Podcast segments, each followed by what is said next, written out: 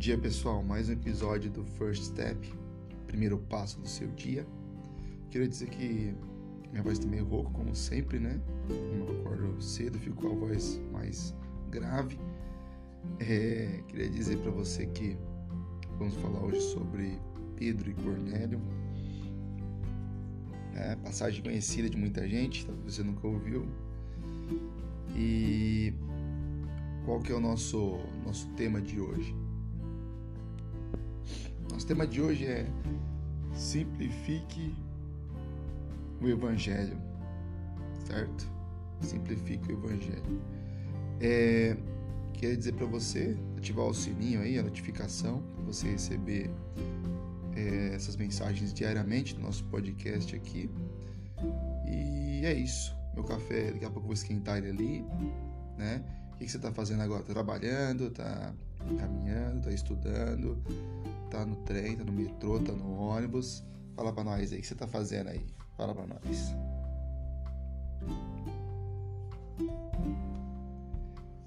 Vamos lá. É, quero ler com você então, né? É, Atos dos Apóstolos, capítulo 10, versículo 48. É o último versículo do capítulo 10. Então ordenou que fossem batizados em nome de Jesus Cristo depois pediram a Pedro que ficasse com eles alguns dias. Ok? É, bom, terminei na verdade com a conclusão do capítulo 10, porque mostra Pedro já indo batizar Cornélio, né? Depois de um diálogo.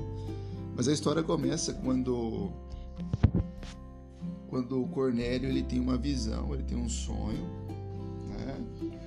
E Deus manda que busque um homem chamado Simão, conhecido como Pedro. Né? Jesus mudou o nome dele para Pedro, que tu és pedra, lembra? E ele pede, esse cara um centurião. Né? O que é um centurião? O centurião ele tinha 100 soldados abaixo dele, sob, sob a, sua, a sua supervisão, né? E por isso que era centurião. Né? Então ele tinha esse, esse título porque ele, ele tinha 100 soldados debaixo da autoridade dele. E ele manda que busque Pedro a pedido de Deus, porque ele era um homem bondoso, mas ele não, não tinha conhecimento de Cristo. Ok? Ele não tinha conhecimento de Cristo. Cornélio não tinha. Ele manda que busque Pedro. Ok? É, eu vejo Deus operando da seguinte forma né, para a gente começar aqui. É, Cornélio é, era um homem bom, porém a bondade por si só não tem poder salvífico algum, ok? Não tem poder salvífico algum.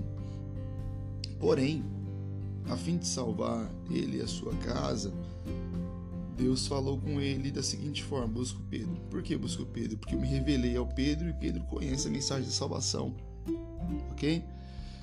É, porém, também vejo Deus trabalhando no preconceito de Pedro para que Pedro quebrasse os preconceitos dele em questão dos gentios. Né?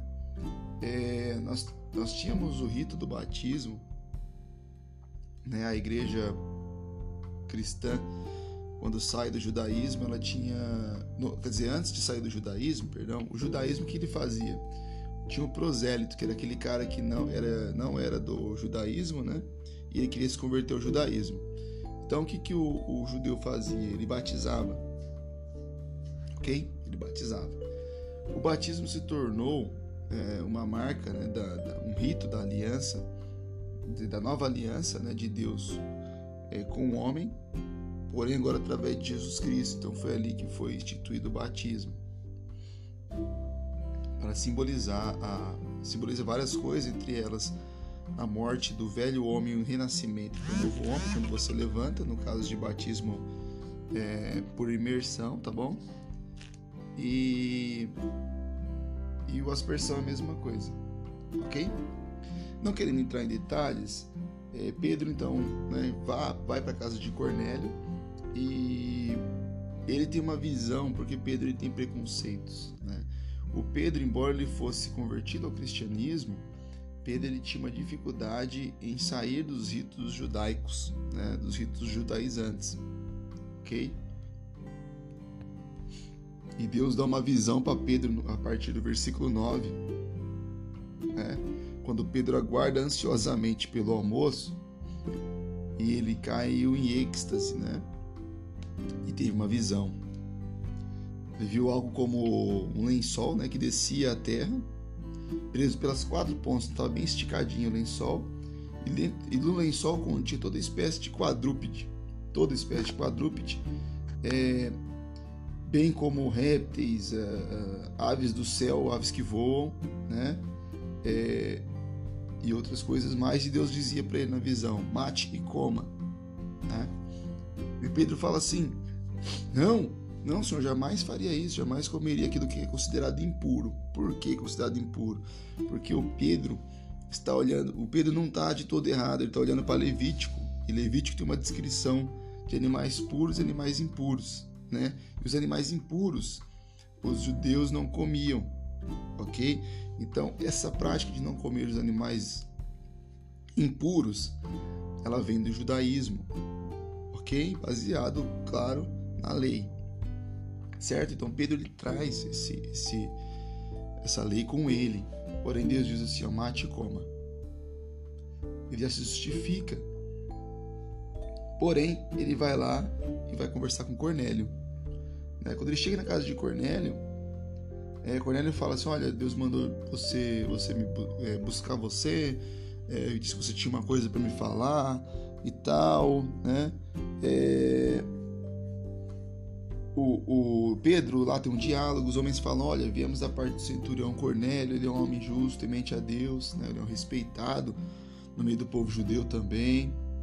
E, e conta para Pedro que um, um, um Deus pediu para que trouxesse ele, né, justamente Pedro, para a casa de Cornélio, desse centurião. Né? É, o diálogo acontece e, por fim, é Pedro convencido de que a salvação não se limita né, àqueles que praticam a lei, aqueles judeus, aquele povo né, é, que descende de alguma forma é, de Israel, ok? Pedro então é convencido por Deus, né, de que a obra de Cristo não se limita, né, apenas aqueles que descendem de Israel de alguma forma, o povo judeu, ok? E essa obra de Deus precisa ser expandida ao povo gentil, né? É, esse povo Deus também escolheu, Deus também elegeu ok? E que é preciso alcançá-los. Qual que é a dificuldade? Então Pedro, então, no final decide, olha, eu vou batizar porque realmente essa obra de Cristo, eu entendi. Qual é o ensinamento que eu trago para a gente aqui hoje? Nós burocratizamos muito o cristianismo, nós burocratizamos muito o evangelho, a mensagem da cruz, a mensagem de Jesus, queremos colocar é, várias barreiras, várias barreiras olha, se você. E as iluminações fazem muito isso, né? É, olha, vem para essa iluminação, mas aqui você não pode fazer isso, isso, isso, isso, isso. Coloca um monte de barreiras, a Jesus está lá no fundo, você tem que atravessar todas as barreiras, todas as barreiras para chegar em Jesus.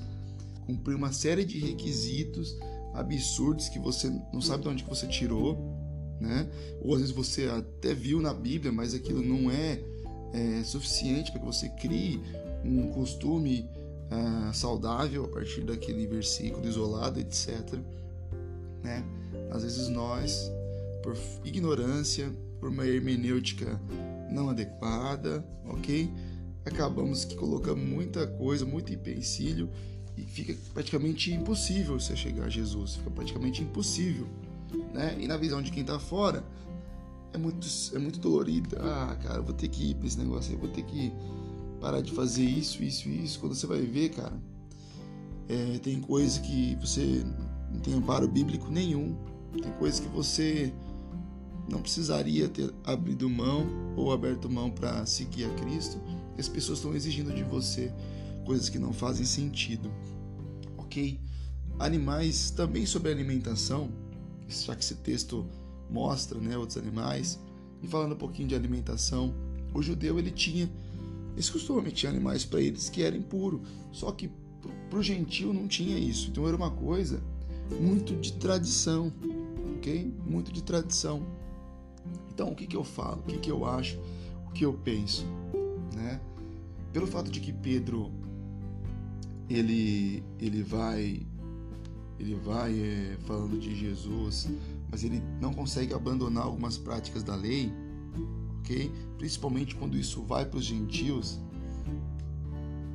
Eu penso que nós precisamos entender uma coisa: nós precisamos simplificar o Evangelho. Simplificar o Evangelho. É, eu ia pedir para você hoje, né, e dizer para você: o Evangelho é simples. Eu ia pedir para você, cara, que é cristão já, simplifique o Evangelho. Né, não coloque várias burocracias. Às vezes as pessoas perguntam de Jesus e você tá falando de coisa nada a ver, cara. Você tá chato já. Entendeu, velho? Você tá chato. Você tá chato, tá falando de coisa que não tem nada a ver, ninguém te perguntou. Você tá colocando um monte de coisa, um monte de empecilho. Qual é a mensagem central do Evangelho? Em certo momento perguntaram para Jesus assim: Mestre, que, consiste a lei? Então ele diz assim: Amará o seu Deus de todo o teu, do teu entendimento, né? com todo o seu ser, com toda a tua alma. E dois, amará o teu irmão, okay, de todo o teu entendimento, como a ti mesmo, né?